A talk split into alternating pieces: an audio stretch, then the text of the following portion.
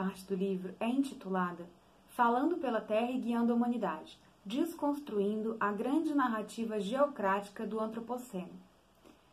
Essa parte tem início com o terceiro capítulo do livro, que se chama Clio, a Terra e os Antropocenologistas. Esses antropocenologistas seriam os cientistas que se dedicaram ao estudo do Antropoceno. Para os autores, os cientistas que inventaram o termo Antropoceno, eles não apenas criaram produziram dados fundamentais sobre o estado atual da Terra. É, eles também propuseram uma história, uma narrativa, buscando responder à pergunta como chegamos até aqui. Então, o conhecimento sobre o meio ambiente ele foi por muito tempo parte das cosmografias imperiais. Por isso, esse discurso do antropoceno, ele pode mesmo se vir a se tornar parte de um sistema hegemônico que busca representar o mundo como uma totalidade a ser governada. Por isso seria tão importante submeter os textos dos antropocenologistas a uma análise crítica, não no sentido de negar a sua importância, mas sim buscando ampliar as representações, a discussão sobre as representações dessa narrativa. Se isso não for feito, o conceito do antropoceno ele pode se tornar a filosofia oficial de um novo poder tecnocrático orientado para o mercado. E o primeiro tópico desse capítulo é, se chama Uma História de Estágios. Nesse trecho, os autores apontam como que os antropocenologistas construíram uma narrativa é, buscando por eventos fundantes, correntes causais e marcando períodos. É, os estágios dessa narrativa, os períodos criados por esses estudiosos foram três. A primeira etapa, ou primeiro estágio, é aquele que vai do século XVIII até meados do século XX e tem como marco inicial a Revolução Industrial e marco final a Segunda Guerra Mundial. Então, esse período corresponde à entrada no Antropoceno, com a termoindústria elevando a concentração de gás carbônico atmosférico e a síntese química de nitrofertilizantes, possibilitando o aumento da produção agrícola. A segunda fase tem início após a Segunda Guerra Mundial e é chamada de Grande Aceleração. Os fatores causais desse segundo estágio seriam o colapso das instituições europeias pré-industriais, a criação de um novo sistema econômico de livre comércio e também de novas tecnologias derivadas da guerra, mas, sobretudo, pela produção de conhecimento sobre o antropoceno baseado em estatísticas. Já a terceira fase, ela teria se iniciado nos anos 2000 e vem até a atualidade. Os pontos de virada representados nesse terceiro estágio, que também é marcado pelas concentrações de gás carbônico, seriam que a comunidade científica atestou a liderança humana na origem das mudanças climáticas em curso, o evento do, da Eco 92 no Rio de Janeiro e as primeiras tentativas de construir sistemas de governança global para gerenciar as relações entre os humanos e o planeta Terra. Então, ali, há, há aqui também nessa terceira fase uma perspectiva da exaustão dos hidrocarbonetos e do pico de fósforo que ameaçaram a agricultura, assim como a redução da biodiversidade.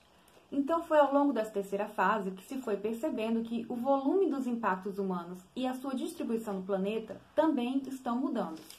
Então, essa narrativa de estágios, ela apresenta uma coevolução da espécie humana e do sistema terrestre ao longo dos últimos dois séculos e meio. O próximo tópico é intitulado Uma História em Curvas. Aqui, os autores buscam mostrar que as modalidades de argumentos dos antropocenologistas eles foram importados para a história das ciências naturais ou ambientais. Assim como, ao longo do século XX, a história buscou se tornar ela mesma uma ciência por via das séries quantitativas emprestadas da economia ou dos economistas. Para mostrar isso, os autores voltam como exemplo aos gráficos da segunda fase da grande aceleração, que mostram o mesmo movimento, mas em anos diferentes. Mas a inclinação de uma curva não seria suficiente por si só para decidir pelo início de uma nova época histórica ou geológica e por isso ela não pode tomar o lugar de uma explicação histórica causal.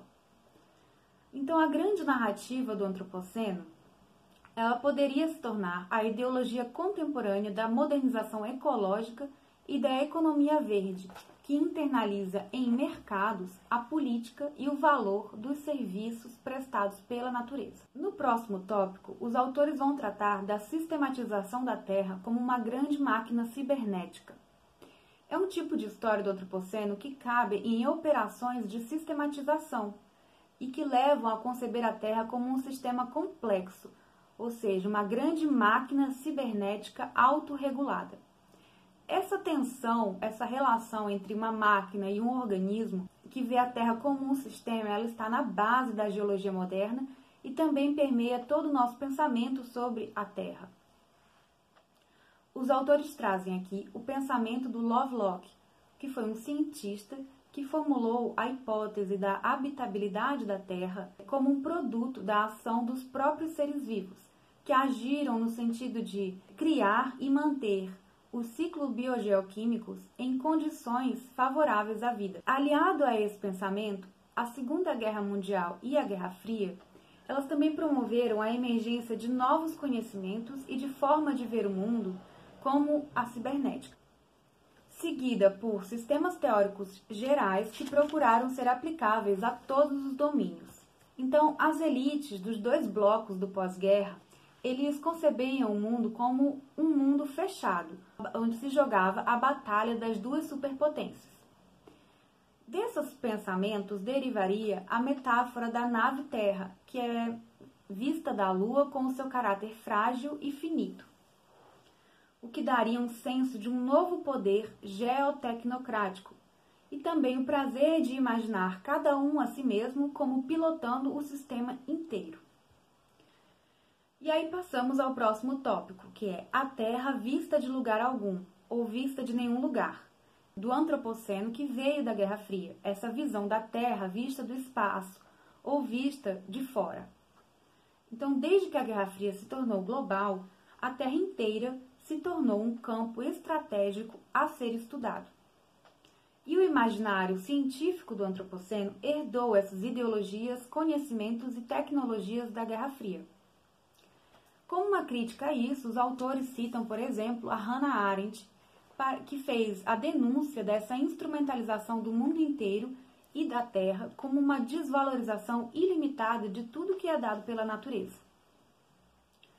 Mas essa rede de dados colhidas por observações de satélite e, pela, e por essa infraestrutura computacional, ela é ambivalente, porque por um lado ela é parte da solução, já que permite conhecer melhor os impactos humanos sobre a Terra.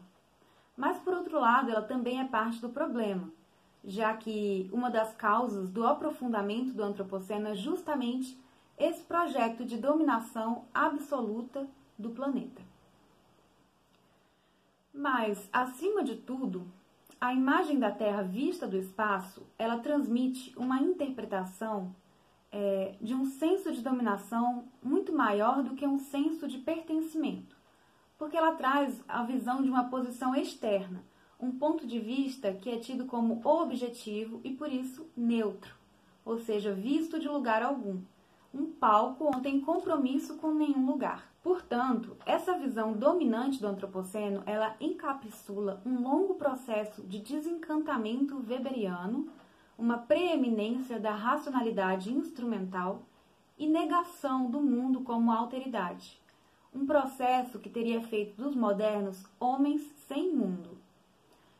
E esse imaginário do antropoceno herdado da Guerra Fria, ele não é neutro, e ele também domina outros imaginários, como imaginários de indígenas e de movimentos socioambientais de base, que poderiam eles mesmos serem portadores de novas perspectivas e de novas soluções relevantes diante da atual desordem ecológica.